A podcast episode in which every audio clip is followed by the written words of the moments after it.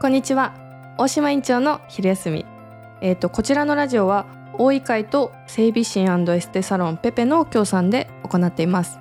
はい。今日が1回目のあのラジオになっております。であのまあ昼休みっていうことなのでちょっとこうあのいつも喋らないようなお話をしたりとか私のプライベートなお話をしたりとかちょっとハマってる情報とかもちろんあの体のワンポイントケアとかっていうのもお話できたらなっていうふうに思ってます。で今日はですねあいにくの雨だったんですよね今週はすごくこう天気が良かったのでもう洗濯物とかお布団とかもう干しまくったんですけどあのやっぱ洗いたてが好きなのでパジャマも毎日洗いたいしあのシーツもできれば毎日洗いたいんですけどなかなか梅雨時になるとそういうのって結構難しくなってくるんですけどまあ今日は雨っていうことで洗濯はちょっとこう軽めに今日はして出てきました。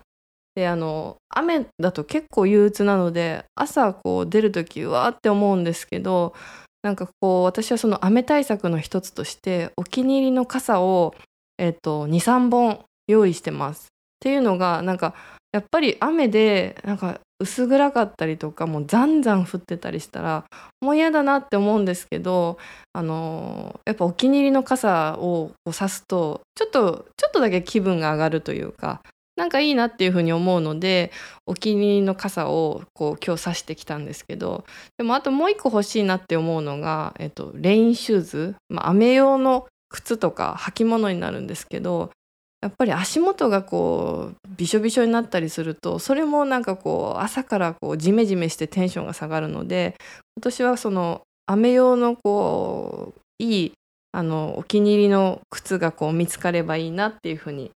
あの思ってちょっとこうふらふらデパートを探してみたりとかネットをちょっとこ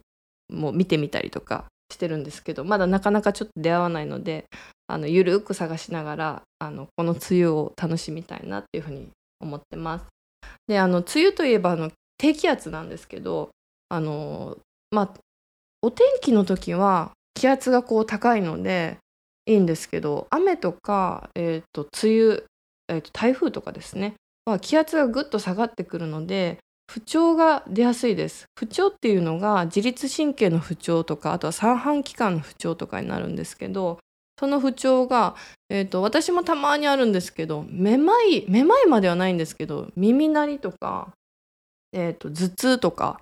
あのそういうのが多いです。でもあの強い方だとあのめまいで今日一日起き上がれないとか外出できないなっていう方もいらっしゃるぐらいその大小様々あるんですよね。あの全然気にならないわっていう方もいれば、えー、とちょっとこう今日外出どうしようかなって思うレベル感がすごくあるんですけど特にその梅雨の季節ってそういうのが出やすいのであの何かこうパッとできるケアお薬以外で何かこうあのできるケアがあのあればっていうふうにちょっとご質問いただいたりすることが最近多かったのでそれをちょっとあのお話しできたらなっていうふうに思います。で耳っていうのがあの、まあ、三半規管があったりするので気圧のあのセンサーとしてすごくこう感度がいいんですよね。新幹線の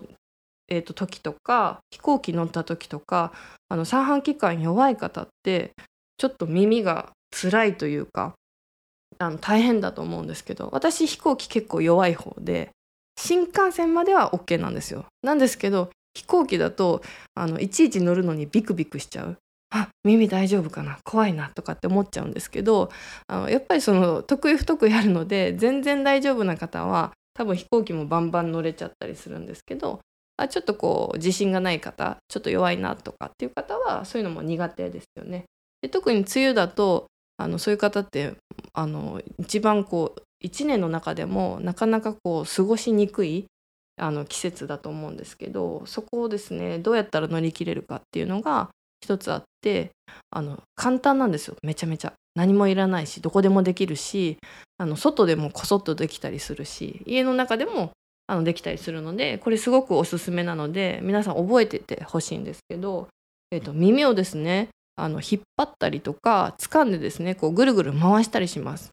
前回し10回ぐらいしたりとか後ろにこうゆっくり回したりとかあと上に引っ張ったり下に引っ張ったりします。